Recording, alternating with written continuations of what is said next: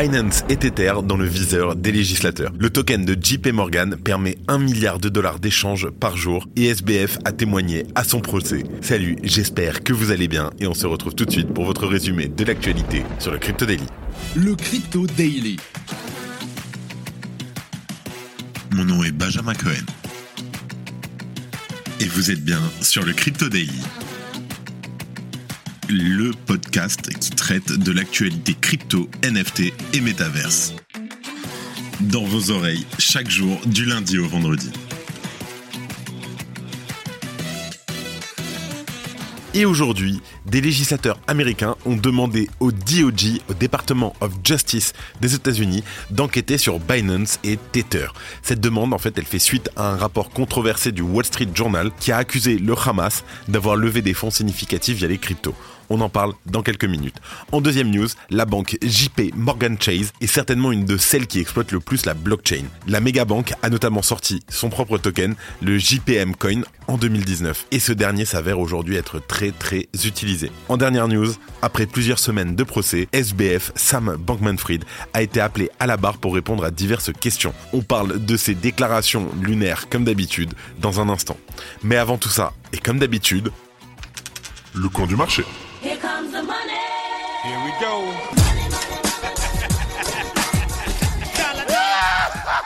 Et on termine la semaine dans le rouge sur le marché des cryptos.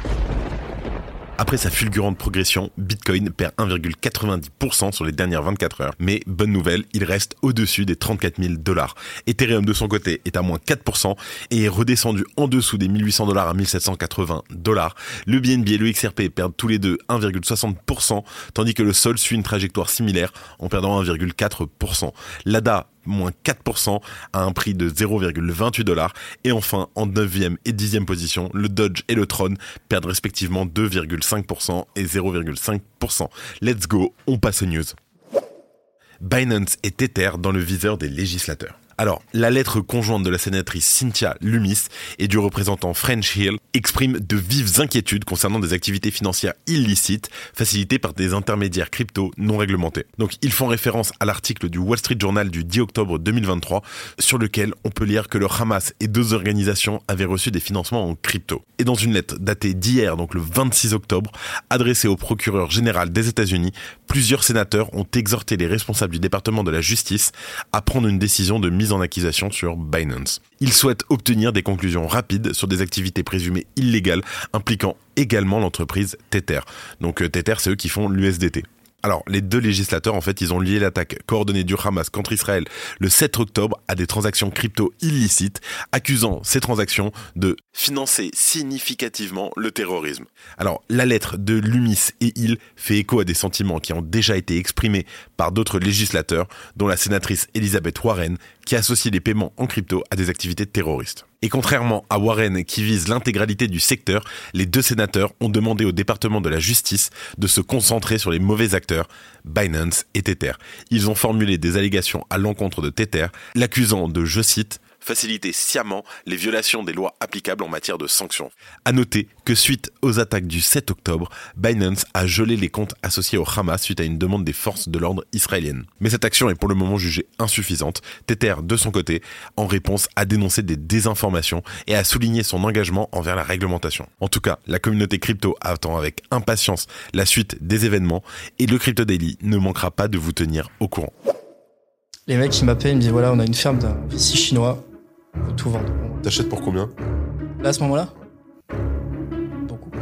Elles sont parties en 3 secondes, je m'y attendais pas. Et euh, là, le bull run, il a commencé. Et je me retrouve avec des centaines de machines branchées. Cut. Cut, carrément cut. Oh non, on est mort On est foutu Salut, c'est Flo pour le Crypto Daily.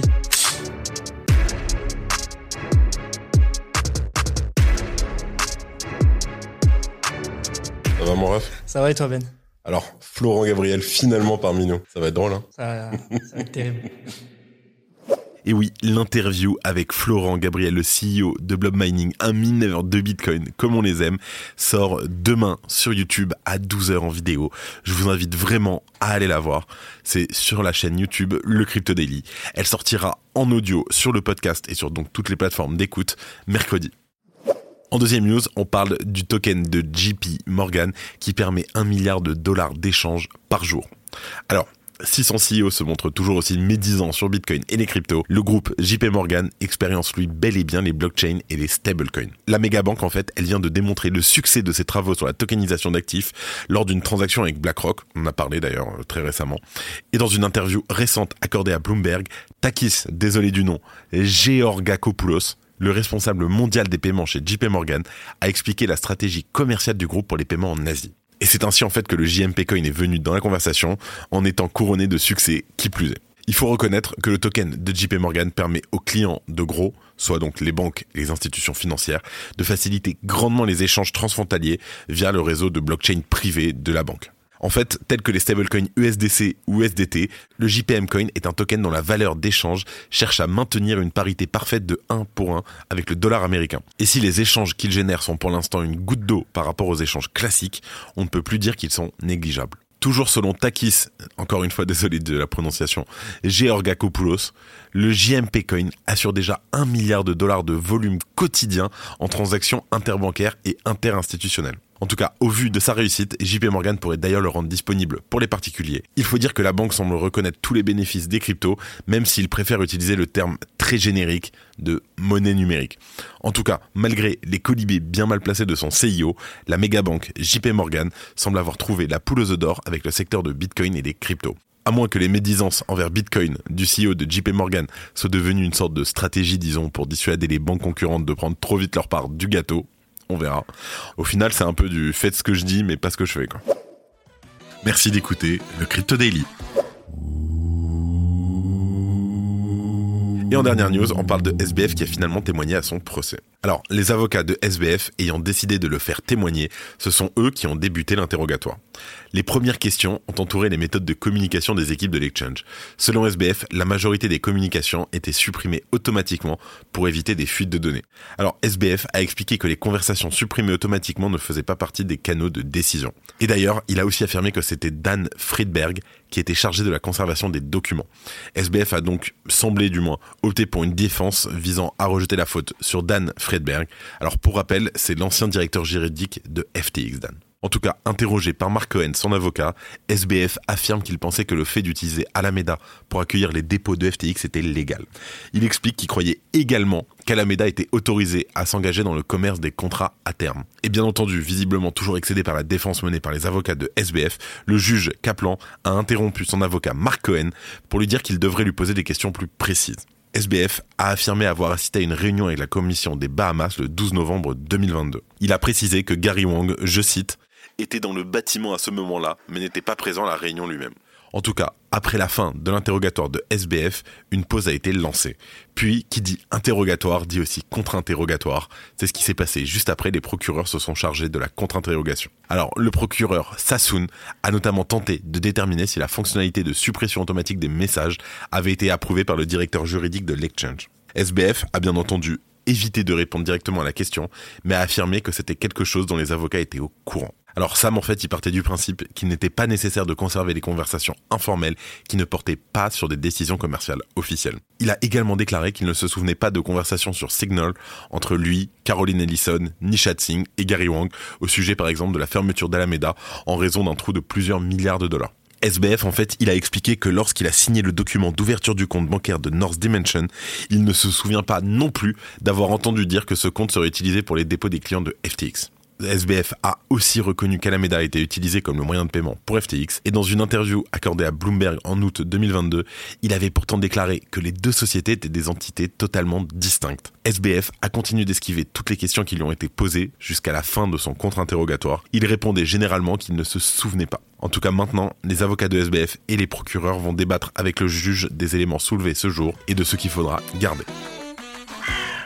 Et avant de terminer, comme d'habitude, les actualités en bref avec notre partenaire Bean Crypto. Bonne nouvelle pour les holders de CryptoPunks. Ils peuvent désormais obtenir des impressions physiques de leurs œuvres numériques grâce à un partenariat entre la boutique d'art en ligne Avante Art et Yuga Labs. La fortune de CZ a encore chuté de 12 milliards de dollars. Bloomberg a également réduit de 38% les estimations de revenus de Binance. Sa fortune nette est désormais de 17,3 milliards de dollars. On est très loin de son pic de 97 milliards de dollars en 2022. La SEC réclame près de 800 millions de dollars à Ripple. Un règlement final n'est pas attendu avant l'été 2024 et Ripple pourrait être confronté à d'énormes frais dans ses efforts pour réduire cette amende. Attention au phishing. Sur Reddit, un article frauduleux qui se fait passer pour Blockworks a été relayé, prétextant à un hack d'Uniswap pour partager un lien de phishing. On a aussi vu des phishing sur Etherscan, etc. Faites toujours attention et redoublez de vigilance avant de faire n'importe quoi. Merci d'avoir écouté le Crypto Daily. Abonne-toi pour ne rien manquer de l'actualité crypto, NFT et métaverse. Et retrouve-nous sur Twitter et LinkedIn pour plus d'actualités exclusives. Comme chaque semaine qui se termine, je tiens à remercier une nouvelle fois toute l'équipe du Crypto Daily. Merci à Quentin, Simon, Gabriel et Arthur. Je crois que j'ai tout dit. Merci à vous. Et moi je vous dis à lundi. C'était Benjamin pour le Crypto Daily. Merci et à très vite.